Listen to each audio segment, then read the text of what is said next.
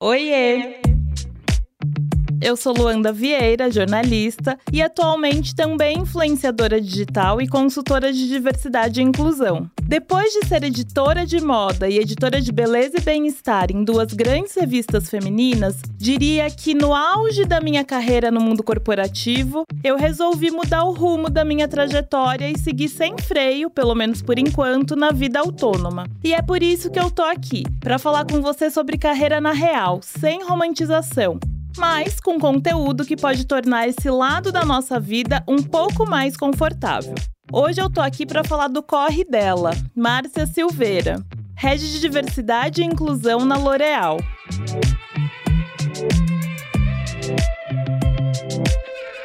O corre delas.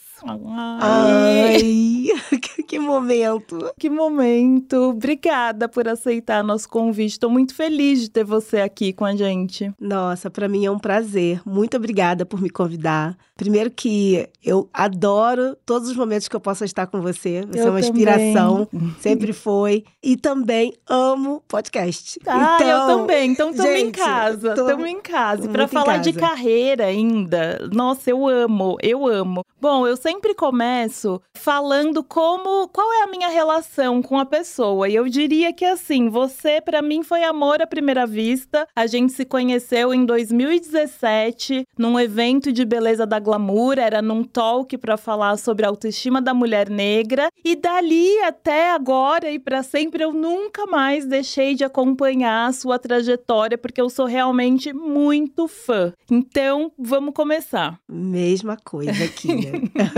Eu queria que você contasse pra gente brevemente, ou enfim, ficar à vontade para falar tudo o que você quiser sobre a sua trajetória profissional. Porque você chegou na L'Oréal, agora você tá na L'Oréal como head de diversidade e inclusão, mas você chegou com outro cargo de direção, então eu queria que você contasse pra gente um pouco dessas mudanças, por onde você passou antes, enfim, quem é a Marcinha profissional? Ah, eu sou uma profissional de comunicação. Eu costumo dizer que eu sou uma gestora de de comunicação e marketing e que agora fez uma grande é, transição de carreira. É isso que eu estou nesse momento experimentando novos ares que fazem muito sentido também como propósito para mim. Mas eu sou formada em jornalismo e depois de uma carreira muito grande em esporte dentro do jornalismo, Olha. trabalhei numa assessoria de imprensa que era conhecida muito fortemente pelas atividades que fazia em esporte, que era a DB Press. Então, uhum. ali eu fiz muita coisa de esporte, desde esportes mais mais tradicionais, terminando a carreira ali como esportes de luxo. No meio termo, eu fui assessora de imprensa do time de vôlei do Rio de Janeiro, que era do Bernardinho. Então, foram vários momentos onde eu pude aprender muito com pessoas, assim, líderes que eu pudesse aprender. Só uma curiosidade, peraí, o que, que a ah. gente classifica como esporte de luxo? Então, iatismo, balonismo, Ai, golfe, demais, hipismo. Sim, super, super boa. Esses esportes que no final, assim, da minha carreira, na época do PAN, de 2007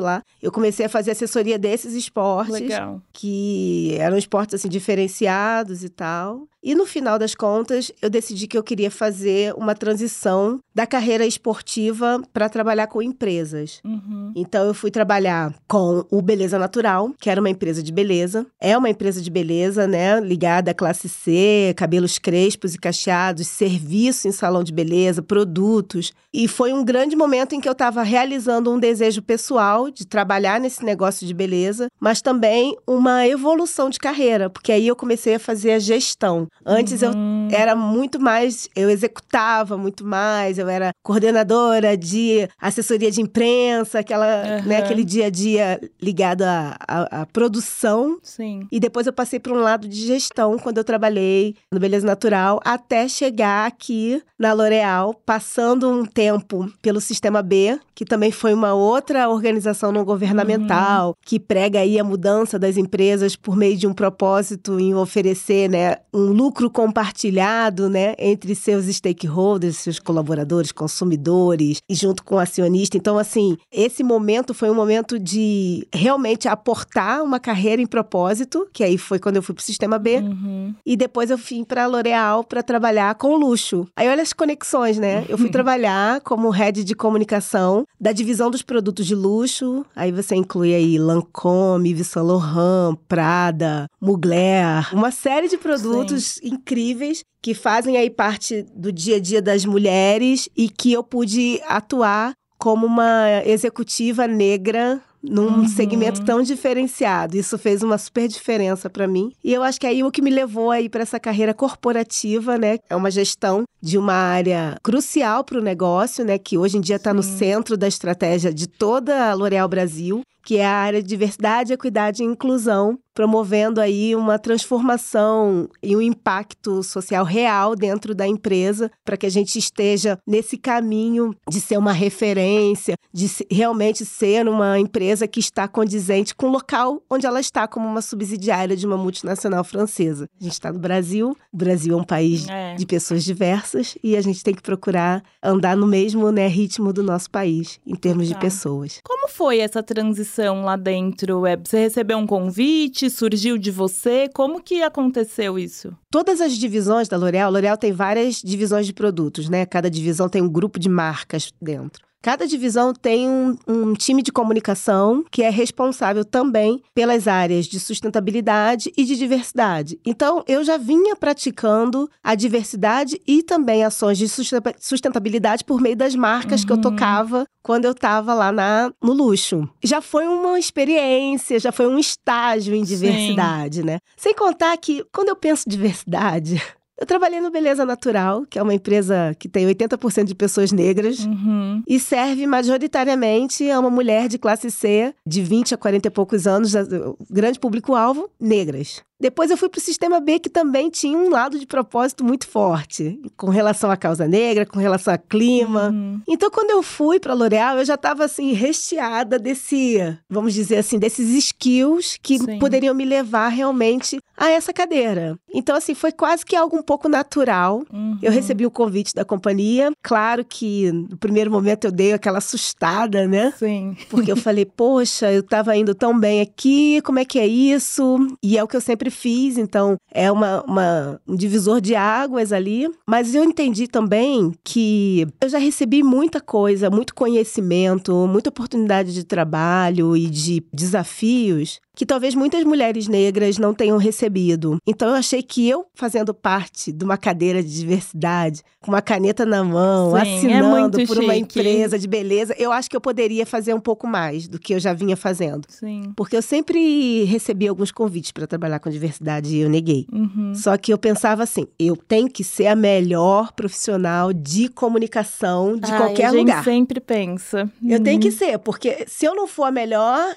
eu vou estar tá sujando, entre aspas, a imagem de todas as mulheres pretas Sim. executivas. Mas de... você sabe que é a sociedade que colocou isso na nossa cabeça, pois é, né? Imputou isso, é. e então eu tinha sempre essa responsabilidade, e eu achava que isso já era a minha contribuição para a sociedade. Uhum. Já era a minha diversidade que eu já estava fazendo, já estava dando meu giving back. E agora eu senti que não, que eu precisava ir um pouco mais além, e eu senti muito confortável para ir além na L'Oréal, porque a L'Oréal começou muito esse processo de diversidade por meio das pessoas. Uhum. Então, quando você olha para a L'Oréal, você vê que tem uma representatividade de pessoas negras em diversos pontos hierárquicos, uhum. em diversas cadeiras ligadas a áreas diferentes também. Então você começa a ver que você vai na, no laboratório, que é o maior hub de inovação que tem na América Latina, e tem cientistas pretas. Sim. Ah, isso é demais. Aí Até você me arrepia. vai no é. marketing, é... que, poxa, coração de uma empresa Sim. de bens de consumo, uhum. né? É ali. Ali que o negócio pulsa e acontece, é. das marcas e tudo mais. Aí você vê que é recheado de pessoas Sim. negras ali atuando. Não, e eu estive lá e eu falei, eu falei, gente, eu quero trabalhar aqui, eu quero voltar para o mundo corporativo porque essa empresa, Isso. é óbvio que eu não tô romantizando, né? Existem os problemas como todo lugar, mas eu fiquei muito encantada com aquele ambiente, muito encantada real. É. E assim, eu tive a noção de que o desafio é grande, uhum. porque a gente está uhum. falando de cinco causas que a gente tem na L'Oréal: pessoas negras, pessoas com deficiência, uhum. é, pessoas LGBTQIAP+, né? E aí pessoas trans, que é um desafio. Sim. A gente tem também gênero, que é onde a gente realmente tem um, um case, é um case de sucesso dentro da empresa. A gente tem a maioria de mulheres na empresa, 61% Legal. são mulheres. E a gente tem a maioria de mulheres em cargos de liderança, 53% Nossa, entre as pessoas da liderança. Então aí você tem, assim, queremos chegar assim onde pudermos, uhum, né? Então, vamos traçar sim. essa trajetória para termos esse tipo de sucesso. E o quinto pilar é o pilar de gerações, que aí a gente tem né, endereçamentos para jovens, mas também começando agora a focar nas pessoas 50, 60 mais, para que a gente possa também cuidar dessa, desse outro pilar de gerações. Então, eu cheguei com esse desafio, mesmo sabendo que é um desafio grande, mas entendendo que já havia um trabalho e já havia um, um certo, uma certa reputação sendo criada. Uhum. Eu trabalho com reputação desde, né, eu estudei jornalismo, estudei, comecei a minha carreira e tracei minha carreira toda baseada em assessoria de imprensa, reputação, mitigação de crise, risco. Então, nesse sentido, eu, eu tinha muito essa preocupação, sabe? Será que eu estou abraçando Sim. algo que eu deveria? E essa preocupação não precisei ter. Então, foi um pouco mais tranquilo de, de fazer essa migração em março. Legal. Para a área de diversidade. E eu já cheguei indo para França. E ganhando prêmio! que bom que você tocou nesse assunto, porque você já chegou ganhando prêmio. Conta, como foi isso? Gente, foi incrível, assim, porque antes de mim já havia uma diretoria que tomava conta da diversidade, uhum. Renata Dourado e o time, enfim, é, a Azeri. Então, a empresa já tinha um programa muito específico de inclusão, que é a mentoria colorida. E a mentoria colorida é o seguinte: você pega as pessoas negras que estão dentro da empresa e oferece que elas sejam mentoras das altas lideranças da empresa uhum. nas questões raciais, que tragam suas vivências, que tragam pontos específicos onde aquelas pessoas podem se aprofundar no tema, que possam desmistificar qualquer tipo, né, de situação. Vão, é uma conversa e essa mentoria, é, em contrapartida, as pessoas negras recebem a mentoria em suas carreiras aí, né, dessas alta lider, altas lideranças. Então você tem o, o analista de digital negro uhum. que tá na empresa e ele traz um pouco da vivência dele. E aí você tem o gestor de digital tipo diretor que vai lá Sim. e fala para ele os caminhos que o digital vai tomar, como ele pode acender, o que, que pode Demais. acontecer. E isso, assim, essa troca tem um valor incrível, né? Que você tá pegando aí horas de diretores, Sim. se você for colocar essa conta, mas é algo que acontece organicamente e que no final você promove uma inclusão dentro da empresa um, um pouco mais natural, né? Porque você Exatamente. já botou as pessoas para conversar, existe um programa por trás, existe uma gestão de um programa por trás, né? E nesse sentido, a L'Oréal o Mundo, né, o grupo, eles fazem uma espécie de prêmio de diversidade pelas melhores práticas no mundo inteiro, entre as suas filiais. Uhum. E aí eu fui para lá defender esse prêmio num pitch, eu com toda a diretoria. Tudo. Olha, e eu já cheguei tendo que assim, ajudar a defender essa, uhum. esse storytelling, contar como é que trazer esses resultados e tudo mais. E aí isso foi muito legal, porque juntou um pouco do que eu gosto de fazer, que é contar histórias, sim, né? Sim. E também com um pouco dessa vivência que eu já estava tendo na área dos resultados e, e por fazer parte da rede de afinidade Afro-Soul, eu já estava acompanhando muitos é, jovens, muitos colaboradores que eram mentores, já tinha essa troca, essa conversa, né, de como, os, como essa, essas conversas estavam se endereçando, e, e, né? E aí eu fui para lá e realmente foi o prêmio vencedor para o Brasil, a primeira categoria anunciada no prêmio, Ai, com louvor. Chegou foi chegando. Foi bem legal, foi bem legal. Ter a oportunidade de, em menos de um ano de empresa, conhecer o presidente do grupo. Então, assim, essas questões fazem muito sentido quando você racializa a coisa. Sim, total. e você sabe que você contando a sua trajetória, eu pensei muito. É, tem alguns seguidores que sempre me pedem, que querem fazer jornalismo de moda. Então me pedem cursos de moda para fazer e tal. E aí eu sempre falo, eu falo, gente, eu posso até indicar para vocês alguns cursos, mas eu acho tão mais interessante a gente circular, sabe? Você quer falar sobre, sobre moda? Vai fazer um curso de política, sabe? E eu vejo que tem muito isso na sua trajetória trajetória, você fez um 360 aí e tudo faz parte do que você faz hoje, né? Tudo é aprendizado. É. Eu acho que hoje em dia, se eu tivesse falar o que é que eu vendo, eu acho que eu vendo um pouco de autoestima. E Legal. olha que eu tenho questões com autoestima como pessoa, né? Ah, e acho que todas Trato nós, muito né? disso, é. Eu tenho umas questões aí. Mas eu acho que eu vendo isso, eu vendo, assim, a questão da, da beleza, da inclusão, a questão de você pertencer, de você ser parte do grupo de alguém, de você ter algum olhar direcionado direcionado para você. E eu acho que eu venho fazendo isso ao longo da minha trajetória. Acho que eu penso um pouco assim, sabe? Demais, demais. Eu queria saber, porque assim, a L'Oréal tem marcas que atingem várias classes sociais, né? Como que são feitas essas estratégias de diversidade e inclusão para cada público? É, a gente entende que a gente tem que refletir a sociedade para a qual a gente serve. Uhum. Então, se a gente está aqui no Brasil, a gente tem que refletir em produtos, a gente tem que refletir em pessoas, a gente tem que refletir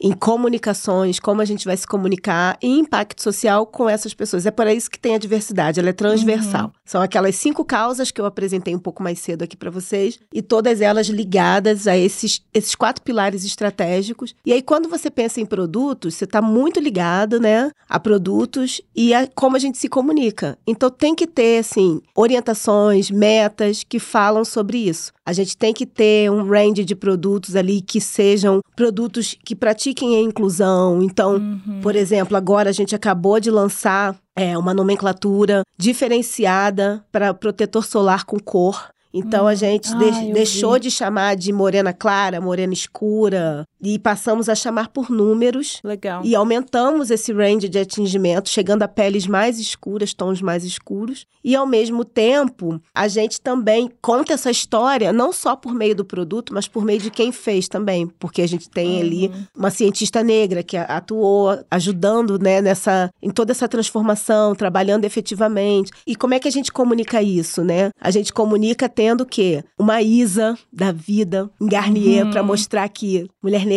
sim usa protetor solar e Total. assim por diante. E Não, é... e é um processo de educar também educar, o público, claro, né? Claro, claro. A pessoa negra precisa proteger, sim. precisa usar protetor solar, né? Então a gente faz esse trabalho todo e causando um impacto social também. Então assim, existe essas não só boas práticas, como metas também direcionadas a todas essas marcas. Marcas então. que a gente consegue atuar com bastante facilidade, porque são marcas que o core dela é oferecer inclusividade, e as marcas que a gente não consegue tanto assim em produtos, a gente consegue em campanhas, a gente consegue em impacto social. Sim. Sabe? Então, sim. por exemplo, você tem uma Lancome que tem uma causa social, que é Escreva Seu Futuro para mulheres que tão, não sabem ler nem escrever. Então, a gente dá essa educação para mulheres em vulnerabilidade, Legal. que não sabem ler nem escrever. Mas quando você pega um recorte, tem mulheres negras, muitas mulheres negras. E assim a gente vai Sim. também causando esse impacto, avaliando todos os pontos onde a diversidade possa passar. Não, e assim, eu. Todo mundo sabe, eu sempre falo que eu sou uma emocionada, né? E eu sou muito emocionada com conhecimento e diversidade e inclusão é um assunto que me interessa muito. E te ouvindo falar, fica fica muito claro para mim que vocês fazendo essa movimentação move todo o resto do mercado, porque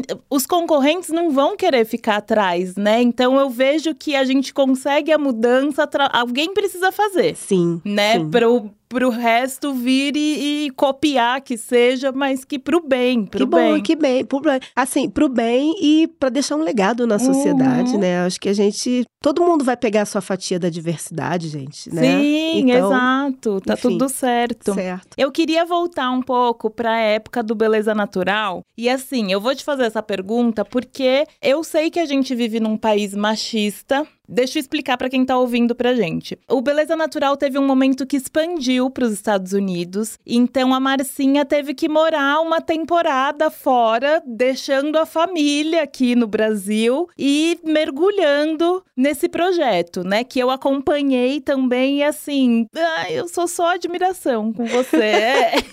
Ai, que delícia. Então eu queria saber como é que foi para você tomar essa decisão de ficar longe da família em prol do trabalho? É, essa decisão ela veio acontecendo muito naturalmente dentro da empresa, porque sempre tinha as líderes da empresa, né, as sócias, a Zica e a Leila, uhum. Beleza, elas sempre tinha, tiveram esse sonho de expandir internacionalmente. E as pessoas, as próprias consumidoras, falavam assim: que dia que vocês vão para os Estados Unidos? Uhum. As americanas precisam conhecer esse produto e tal, tal, tal. E aí, um belo dia, a gente, a empresa tomou essa decisão e quando eu recebi o convite para ir, eu já estava muito envolvida na construção desse, dessa história, uhum. dessa estratégia. Já fazia parte de um, um, uma espécie de um squad internacional, né, que fazia ali o trabalho todo de pesquisa, de desenvolvimento Sim. de negócio, né, de business plan, e estava já muito envolvida Eu já tinha ido, já tinha ido para fazer imersões, pesquisa, uhum. então eu já estava meio que trabalhando,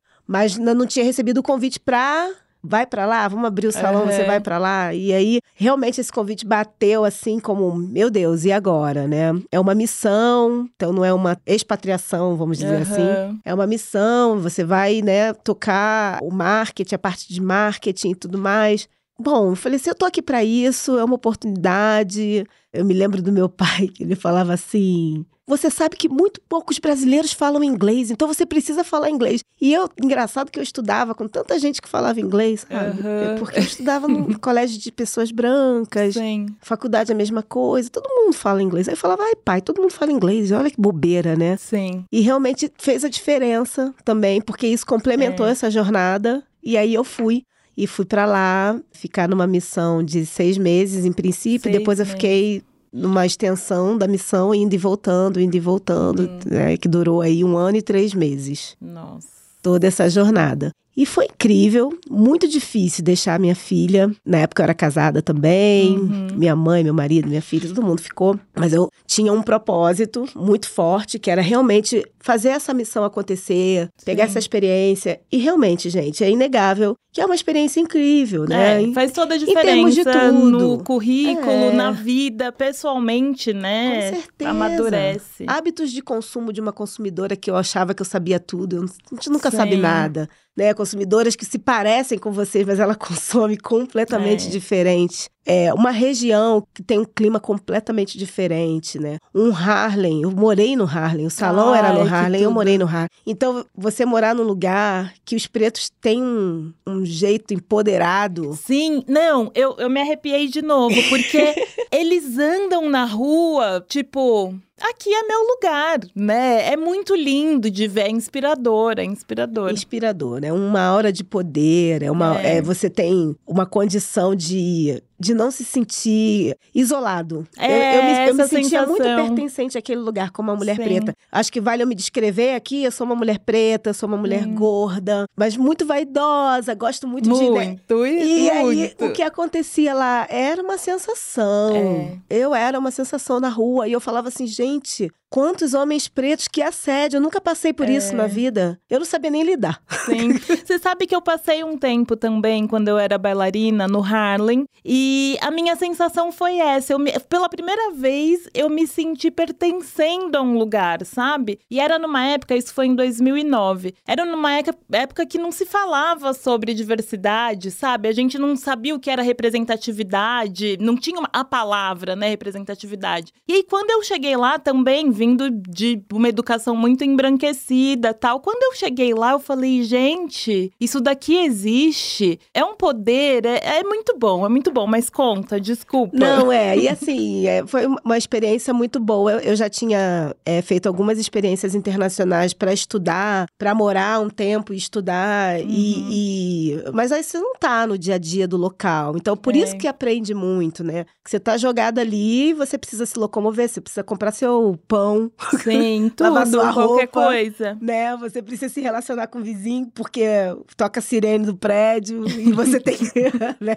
É. Enfim, então assim, tem é, foi uma vivência muito grande, mas sobretudo profissional, né, de gerir uma equipe negra, empoderada, uhum. miscigenada, uma equipe com muitas pessoas diferentes, assim, de diferentes origens, de entender uma consumidora que tinha um poder aquisitivo completamente diferente da consumidora do Brasil, mas que tinha a mesma necessidade em termos de autoestima. Uhum. É incrível isso, porque em termos de autoestima a coisa não se diferencia tanto, as mulheres precisam é. estar se diferenciar um pouco mais pela beleza e, ao mesmo tempo, elas têm um poder aquisitivo maior porque estão numa situação de pleno emprego, que é totalmente é. diferente do Brasil, e poder também entender porque é um mundo de startup, né? É, o Beleza Natural é uma grande startup e você vê lá como uma startup tem uma, uma penetração numa economia de pleno emprego, assim, né? Sim. A coisa vai é botar para fazer, é botar para acontecer e, e assim, eu me lembro muito de ir para festival como Afropunk, como Co-Fest, em que eu tava levando os produtos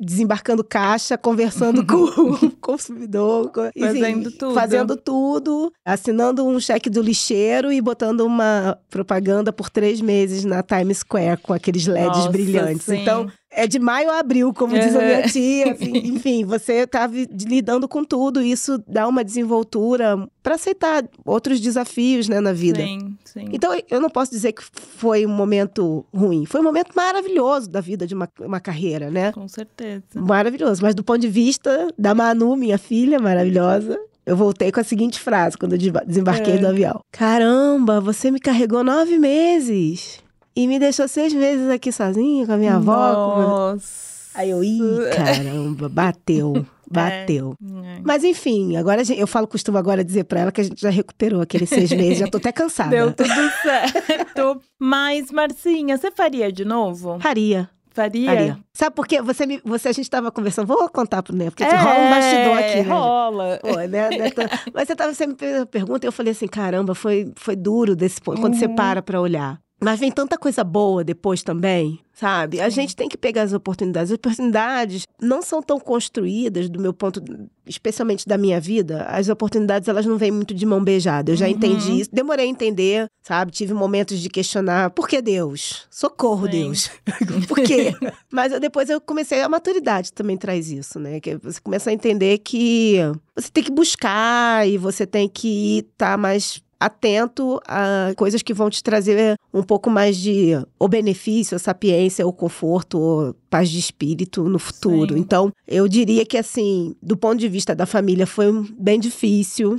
Eu acho que desencadeou, né, em várias situações. Hoje em dia eu me, eu me separei, né? Uhum. É, minha filha veio com essa frase. A pessoa mais compreensiva do mundo, minha mãe, minha parceira. Segurou, segurou as, pontas. as pontas, cansada, né? Enfim, mas assim, eu faria de novo, agradecendo todo esse suporte e, e visando algo que me trouxesse realmente um, um valor agregado. E de fato isso trouxe. Não, e eu acho muito lindo, porque obviamente eu acompanhei todo esse processo pelas redes. Eu lembro muito é, da sua mãe te mandar vídeo, sei lá, numa apresentação dela, sabe? Então você estava distante, mas você estava ali acompanhando tudo virtualmente, né? É, foi muito bom. Foi muito bom, assim, ter. Acho que as redes sociais também diminuíram um pouco, né? Essa Sim. distância, muito WhatsApp, vídeo, muita conversa. E as pessoas também, a família, né? Minhas primas, minhas tias, minhas melhores amigas sempre estavam mandando algo. Olha com quem que eu tô, olha quem uhum. eu trouxe pro uhum. cinema, né? Ai, que Aí demais. Passava Rede lá em de casa. apoio é tudo, né? Rede é tudo. É, rede, rede de, de apoio. apoio faz todo sentido para você Sim. poder passar por esses momentos shaking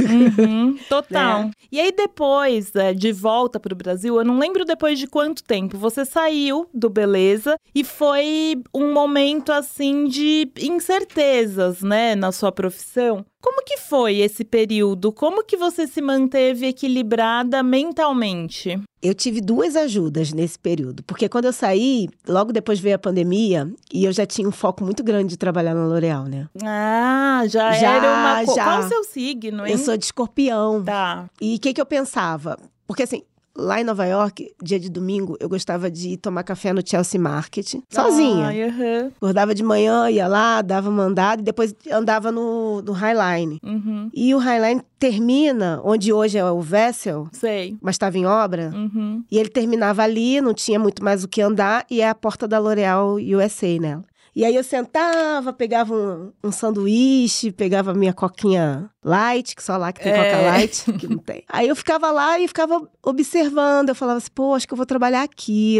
Acho que, pô, meu Olha. next step, depois dessa experiência, acho que é pra L'Oréal, né? Que é natural você pensar qual é a empresa do teu Sim. segmento que você... E aí comecei a me articular para isso. Então, nessa fase Boa. que eu saio do Beleza Natural, eu começo a me articular para trabalhar na L'Oréal, conversar com pessoas. É, que, é, isso que é... eu queria saber. Como foi essa rede, articulação? Rede, networking. Uhum. É a uhum. palavra, né? É, eu comecei é a falar com as pessoas que eu conhecia, que trabalharam lá. Comecei a falar isso muito com Red Hunter, porque quando eu saí, alguns Red Hunters vieram conversar comigo e eu falava que eu tinha esse objetivo. Uhum. E eu comecei a viver esse momento, aí veio a pandemia, que deu uma atrapalhada ali. Sim. E eu comecei a pensar um pouco também em empreender, porque porque eu já tinha esse know-how de, do storytelling, de dar palestra, eu dei muitas Sim. palestras pelo Beleza Natural. Então eu comecei a montei umas palestras, comecei a oferecer e dar também palestras e tal, mas eu fiquei meio confusa ali, né? Como é que ia se dar esse next step aí? E foi aí que eu me fortaleci por duas maneiras. Eu comecei a fazer terapia, hum. E comecei a usar uns florais e meditar. Isso me ajudou muito nesse momento de entender que eu estava numa safra. É, a meditação foi feita por uma amiga minha que ela fez a meditação para mim. Então, ela fez e depois narrou a meditação. Então, eu ouvi a meditação, uma técnica tapping, o nome da técnica, que você vai Uhum. tocando no corpo ao mesmo tempo que você vai meditando, te traz mais concentração. Eu sou muito Legal, agitada, não né? conhecia. Eu falo muito, eu sou muito agitada. Então, para meditar, eu preciso, assim, né? Quase que Sim. sair do meu corpo mesmo. E, e o tapping ajudava a, a me concentrar mais. E a meditação era tão incrível, porque ela falava assim: eu assumo que eu estou entre empregos. Tipo, Olha, isso me dava, essa frase me dava um conforto, porque assim, o pior pesadelo de uma pessoa é ficar desempregada. Pra- Que uma pessoa que Sim. tra- gosta de trabalhar, e que trabalha muito e que depende. Eu dependo do meu trabalho. É, não tenho renda, eu não sou herdeira, né? Exato. Então, quando eu- ela falava isso na meditação, aquilo me trazia um conforto que eu falava assim, eu tô entre, entre fases. Né? Não tô numa fase que, oh, não tenho para onde ir. Não, estou entre fases. Então, assim, era uma meditação tão forte, aquilo me Sim. levou assim. E aí, depois daquilo, me levou para outras tomadas de decisão, uma virada de chave. E realmente aí eu saí daquela situação que estava com uma saúde mental muito perturbada ali. sim. Eu acredito, você falando, eu pensando em mim, assim, eu acredito muito em energia, no que a gente emana, né? E é surreal como quando a gente coloca a nossa cabeça para pensar positivamente, né? As coisas se transformam. É, é muito incrível, assim. E eu vejo que foi isso que aconteceu com você nessa meditação, né? Você se colocou num lugar e as coisas fluíram. Óbvio que a gente tem que correr atrás, não é? Ai, tô aqui falando Não, meus é. mantras, blá blá blá, vai Não. cair. A gente corre atrás também, mas. Mas tem uma força, né? A palavra sim, tem uma sim, força, sim, assim. sim, sim. e aí sim. você já se projeta também. Total, total. E aí, pensando no seu trabalho hoje, nem sempre é fácil, porque, principalmente sendo mulher negra, muitas vezes a gente esbarra em questões que doem na gente, pessoalmente, né? E mais, é, nem todo mundo tá na mesma página quando o assunto é etarismo, gordofobia, capacitismo, enfim, e por aí vai. Todos esses assuntos. Então, pensando nesses obstáculos do dia a dia que desgastam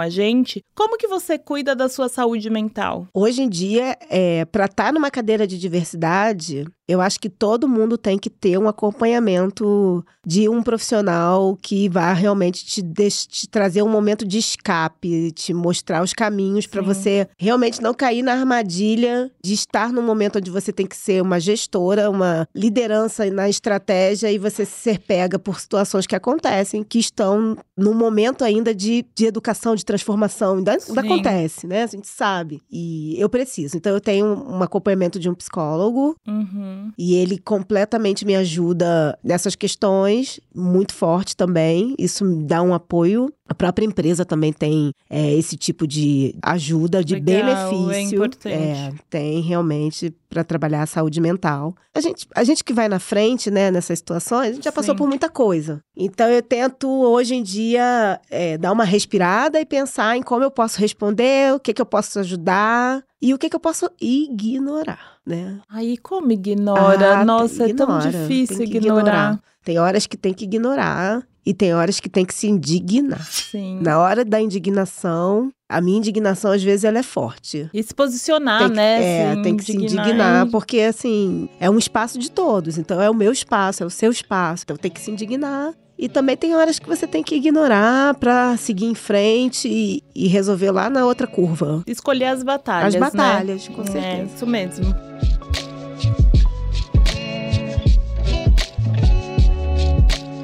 Eu queria falar de vulnerabilidade, porque vulnerabilidade ainda é um tabu nas empresas. E eu queria que você me dissesse: você acha que é possível ter um cargo de liderança e ser vulnerável? Eu acho que ainda é impossível, mas eu- a gente tenta. Eu tento. É importante, né, para É. a equipe, eu, Eu, acho. tento bastante mostrar minha vulnerabilidade, Mas eu ainda me sinto. Eu, eu, eu me senti assim quando eu estava grávida. Quando eu trabalhei grávida Uhum. numa empresa, eu sentia que eu tinha que ser a super grávida. Ai, gente, isso acaba com a nossa saúde acaba, mental. Acaba. E eu ainda trago um pouco disso hoje em dia. Uhum. Mas eu tento ser mais vulnerável. Tem horas que eu falo, hoje não tô legal. Sim, e tá tudo É, bem. E tá tudo bem, eu tô cansada, eu preciso de ajuda, não me maquiei. É difícil isso acontecer. Essa parte é difícil. Gente, acompanhem. Qual que é seu Instagram? Acompanhem a Marcinha, por favor, que vocês vão entender tudo. Mas eu ainda não me mostro tão vulnerável assim. Sim. E eu me lembro que nessa fase da gravidez foi uma fase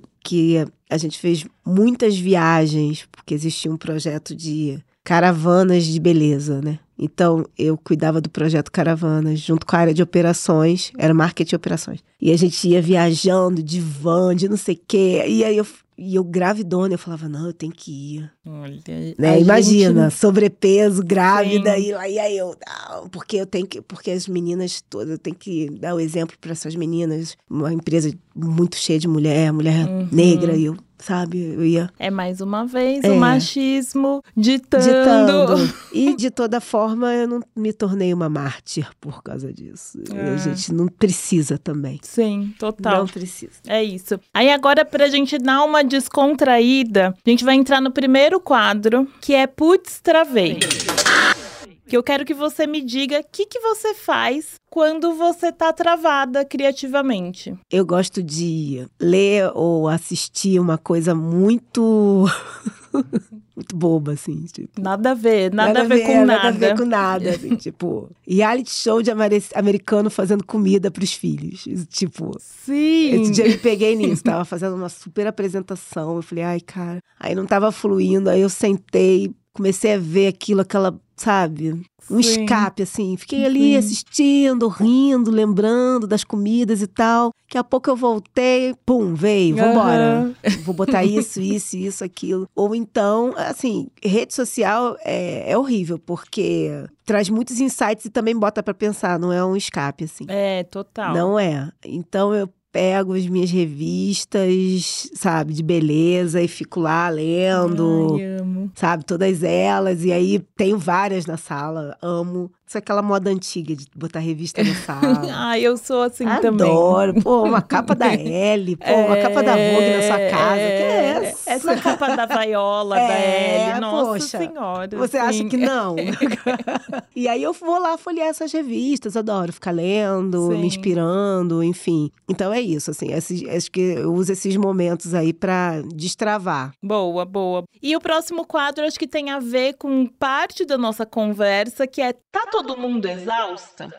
Você acha mesmo que tá todo mundo exausta? E qual que é o seu melhor descanso? Tá todo mundo exausto. Tá, não, não tenho não tem nem o que jeito, perguntar, não tem porque jeito. tá. É. Eu acho que, assim, meus principais regozijos são em torno de amigos e comida. Boa. Carinho, amor de família, de comida e de amigos. E Sim. tem que ter comida, tem que ter gente. Sem perrengue. Pode ter a sofisticação, que é uma coisa que eu gosto, mas pode ser um boteco na esquina. Que é sofisticado Com um também, de né? geleia e uma cerveja gelada que eu, Eu também tô amo. feliz pra caramba. Sim. Então é, é isso, assim. Eu preciso estar rodeada de. Eu não, não, fui, não fui feita pra ficar sozinha, pra ser sozinha. Eu sou filha única. Ah, eu também traumas. sou, eu também sou. Então eu, eu gosto de, de estar com os amigos, Sim. com as pessoas. Às vezes eu fico assim, hoje não, hoje não vai sair, hoje não. Aí Quando começa, viu, já já tá. fui. Eu amo, eu amo. Agora tem o quadro Eita, deu tudo errado. Como que você lida com a frustração de projetos que não vão adiante? Gente, eu fico muito chateada. Eu fico, eu preciso viver meu momento. Sim. Depois passa. E depois eu entendo, mas eu preciso viver meu momento, assim. É, não, que eu acho importante falar que esses momentos existem, né? Existem, Porque não- existem. Não, é tudo Não, mil maravilhas. Existem. E eu tenho uma coisa que eu faço mil coisas ao mesmo tempo. Ai, eu vou dar um mau exemplo, não posso falar aqui. Fala, vamos ver. Então, é, eu tenho que entrar no carro para dirigir ouvindo um podcast, porque eu acho que eu tô Mas é- aprendendo. Eu não posso tá. desperdiçar nem um minuto de eu não estar em construção, de eu, de eu- ou de eu, de eu, sabe, assim, eu não posso, eu não posso desperdiçar. Eu então, te entendo e chamo isso de combo burnout, com- tá? combo burnout, porque então eu, você fique atenta. eu saio de casa com meu kit café da manhã no carro. Eu demo- eu- a minha distância de casa até o trabalho é de aproximadamente uma hora, uma hora e Hum. dez, dirigindo. E como tem uma, uma estrada reta, sem Sim. trânsito, sem sinal, sem nada, ali é que eu vou resolver o dia da minha mãe e da minha filha. A gente liga, faz a nossa reunião. Olha. Ali que eu resolvo o final de semana com as amigas, a viagem Sim. com as primas. É o a- momento. É o momento, sabe? Ligo pra imobiliária, cortaram o gás. Tem que fazer uma vistoria Sim. aqui, entendeu? Então, assim, é ali que eu vou resolvendo a vida. Sim, sim. Mas cuidando da saúde mental. Isso. Ah, tem o Alex lá É. pra ajudar. Ô, Alex. Por fim, pra gente encerrar esse papo que eu passaria o dia inteiro falando, vamos de bate-bola. Hum. Jogo rápido. Uhum. Então vamos lá. Eu não sou boa de jogo rápido, mas vamos lá, vamos, Vamos lá, vamos do seu jeito, no seu Aham. ritmo. Sua família entende o que você faz? A minha família entende, entende, se orgulha do que eu faço hoje em dia. E especificamente a minha mãe sempre entendeu do que eu faço. Minha mãe é uma ex-bancária do Banespa Uhum. aqui, a vida toda de Banespa. E ela entende porque a vida toda ela fez, ela foi minha, minha equipe. Ela é minha equipe, a minha Hum. mãe. Tudo que ela vê relacionado aos assuntos que eu trabalho, ela me manda, me manda matéria, ela me manda Demais. coisas, ela tá ligada. E ela sempre, eu brinco que ela sempre foi minha melhor clipadora. Porque às vezes ela via antes da clipadora ver, ela já Sim. via. E ela sabia tudo. Ela sabia assim: eu vi uma coisa que se relaciona com isso. Eu fui pro mercado e no mercado aqui, ó, manda foto. Vários produtos B. Olha aqui o selo B aqui, ó. E vai, comprei essa pipoca aqui, ó. É B. e aí eu falei, cara, mãe, você é incrível. E assim, Sim. tem essa coisa de- dela entender, apesar de ser uma mulher de 70, 73 anos, assistente social, o trabalho não tem nada a ver com dela, enfim. E, mas é legal, ela, ela nem é tão digital. Nossa, não, Ela não assiste Instagram e Facebook, assiste, mas ela não posta. amo. E ela amo. reposta só as coisas que ela tá marcada. Isso ela entende bem. Então, é a forma dela de interação. Ela ama o WhatsApp, mas ela, assim, ela não é tão digital, mas ainda assim, ela é muito ligada, assim. Sim, boa. Em um tweet, o que, que é ambição pra você? Cara, ambição é você ter, você almejar o melhor pra você, ou pro seu grupo, ou pra você, individual mesmo. Mas eu acho que é carregado de paz de espírito, porque eu acho que ambição sem paz de espírito te leva para caminhos muito estranhos. É, eu tenho medo de viver uma ambição que, em que eu não possa deitar a cabeça no travesseiro e falar, ah, tá tudo ok, eu Uhum, quero. Dormir tranquila. Eu não vou me preocupar com isso porque eu quero mesmo, é o que eu quero, não tô utilizando de. Era um tweet, né? Putz. Era um tweet, agora a gente já fez uma thread. Mas eu não tô me, me, me utilizando de nada ilegal ou não tô passando por cima de ninguém pra chegar lá. Tá tranquila, tá, com a tranqui- consciência é, limpa.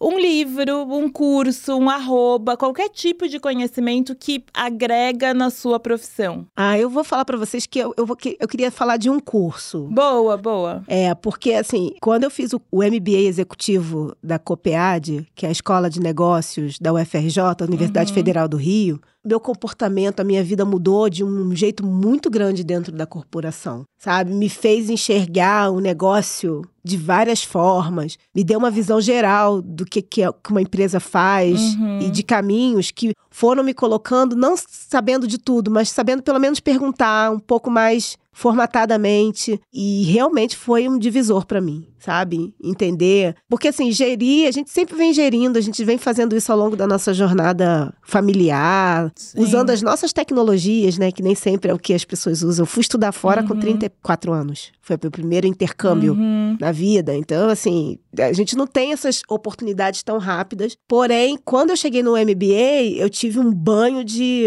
comportamento corporativo. Eu gosto do corporativo, tá? Eu defendo o corporativo, Sim. gosto. Eu, eu, eu, me sinto bem. Na L'Oréal, por exemplo, é híbrido, tem que ir três dias e ficar dois em Boa. casa. Eu gosto de ir meus três dias e utilizar, uhum. sabe, conviver com as pessoas e tudo mais. Sim. Também gosto do home office, claro, mas tem essa coisa de você ser uma pessoa dentro do, do mundo corporativo e estar vivendo isso de, com plenitude, não estar a passeio, assim. Sim. Então, assim, eu sou capaz de conversar com pessoas de outras áreas, mesmo que não sejam minhas áreas core, mas eu sei que eu vou ter um assunto ali com alguém. E quem me deu isso foi a Copead, foi esse MBA executivo por meio de uma metodologia, assim, que é a metodologia do caso, que eles chamam, que é uma metodologia que você pega o caso de um negócio, uhum. a história, e aí aquela história ali do negócio chega num impasse e você, como gestor, o que, que você faria? Como executivo dessa empresa? Gente. Aí aí você tem o caso de RH, você tem o caso de finanças, você Sim. tem o caso de inovação dentro da empresa. Você tem vários problemas que você tem que resolver e aí gera essa discussão na turma. Cada um Sim. traz muito do seu. Eu trazia sempre questões de marketing. Uhum. Eu falava, ah, vamos fazer um release, um evento, e a gente vai resolver isso. né? Então, assim, cada um trazia seu ponto. E isso me agregou muito, muito, muito, muito mesmo. Eu indicaria para as pessoas que querem fazer um MBA executivo para ascender na carreira e entender melhor é, os negócios hoje em dia. Boa, e você sabe que assim, a jornalista aqui que vos fala, gente, vai parar o bate-bola porque eu preciso perguntar uma coisa dentro do que ela falou que é sobre, às vezes a gente não sabe sobre tudo, né? E eu acho muito importante falar, por exemplo, quando eu virei gestora, né, quando eu virei editora de moda, eu falei, putz, e agora? Será que eu vou saber é, responder isso? Será que eu vou saber resolver resolver isso? E não, gente, a gente não sabe. Mas a gente precisa passar pela situação, né? Ninguém sabe. É tudo novidade para todo mundo e tá tudo certo. Na hora a gente se vira, né? Não, com certeza. E eu acho que a gente tem que passar até para saber que não sabe mesmo. É. E assumir que vai procurar conhecimento, sabe? Sim. Eu, quando assumi essa cadeira, eu me matriculei num curso. É isso. Vou voltar aqui para o bate-bola que está encerrando. Uma palavra que define os seus conteúdos nas redes sociais. Eu começo sempre com gente. Ai, eu também. Porque, gente, eu quero contar para as pessoas as coisas. Então, gente, eu tenho esse gente. Eu, como jornalista, fico pensando assim: como eu tenho que falar no LinkedIn, como eu tenho que falar no Sim. Instagram. Mas eu levei o gente pro LinkedIn também. É porque é isso, né? Acho São pessoas. Que humanizar. É. é. Então eu começo sempre assim, sempre penso assim: deixa eu te contar uma coisa, vem cá. Gente, e eu acho que isso resume, assim, como eu gosto de, de aparecer nessas. Se comunicar. Se me comunicar, isso. E agora, para finalizar, qual atriz interpretaria você num filme? Eu diria que uma atriz que poderia contar a minha história. Porque eu sou uma pessoa divertida. Eu me considero. Sim. E eu utilizei essa diversão como ferramenta em vários momentos da minha vida. Então, eu acho que a Cacau Protásio, Ai, ela poderia tudo! ter a Márcia. Demais, demais. A Márcia na escola. Tem uma foto minha, tem uma foto da escola que outro dia mandaram para mim no colégio. Era Colégio Gama Filho. E aí tinha mais uma menina preta, hum. que era muito tímida, mas tímida, sabe? E tinha eu na turma. Zero e tímida. tinha uns 35 alunos, assim, na foto. Você vê tudo branco, né? Claro. Sim. E aí, a foto demonstra quem eu sou. Essa foto, eu tô no meio da turma, no meio, centralizada, com uma gargalhada assim, ó. Ah, com a boca, todos os dentes aparecendo. Muito feliz, muito. Sim. E as pessoas estavam sérias, mas eu acho que isso eu tava na quinta série, né? Eu devia ter Já 12 anos. Já. Então, assim, já tinha isso, assim, eu carrego muita alegria comigo. Eu tento realmente fazer dos momentos um pouco mais divertidos. E eu acho que a Cacau Protásio poderia fazer isso, assim. Ai, demais. É. Fica a dica aí, hein, Cacau? Amo. Marcinha, acabou, Ai, acabou. Eu não acredito. Gente. Mas estou muito feliz, muito aprendi bom. muito com você hoje. Quero trocar muito mais ainda sobre diversidade e inclusão. Conta pra gente como te achar nas redes, porque, gente, vocês precisam seguir a Marcinha. No Instagram eu sou Marcinha Silveira, arroba Marcinha Silveira mesmo. No LinkedIn eu sou Márcia Silveira. Facebook também, enfim. Procurem essa mulher, gente. É. Obrigada, Marcinha, Ai, obrigada. Foi um prazer. Eu admiro muito tudo que você, a tua trajetória, desde obrigada. aquele primeiro dia. Aquele primeiro dia que você trouxe aí no início da conversa, da Glamour, foi um primeiro dia muito especial, porque eu tive o prazer de dividir um palco da Glamour com quatro mulheres pretas, Foi. éramos cinco, Foi. debatendo sobre beleza. É um lugar incomum para mulheres empoderadas falarem, né? Assim, E eu Exatamente. tava lá, isso foi incrível, né? Cada uma falando do seu ponto de vista. É, eu lembro que eu falava de cabelos cacheados. Total. Eu falava de tratamentos para cabelos É. e tinha gente falando de outras coisas. E também, nesse mesmo dia, eu tive um bate-papo com a Luísa Brunet, porque o nosso voo atrasou e e ela também estava indo para Glamour. E a gente conversou muito sobre essa questão de violência feminina que atravessa, Uhum. sabe, a vida da gente. E, e a gente teve um papo tão profundo. Esse dia foi muito marcante e ainda te conheci. É. Esse dia ficou marcado na minha história, Na assim. minha Tava também. ali Maraísa Fidelis, Lu Brasil, Lu. Brasil. É. tinha muita gente ali, enfim, foi muito especial aquele dia. Foi, foi muito bom. Que delícia. Obrigada, Nada, Marcinha. obrigada. Obrigada. E, gente, pra quem tá ouvindo, quero agradecer por acompanhar o Corre delas e a gente se encontra na próxima. Beijos!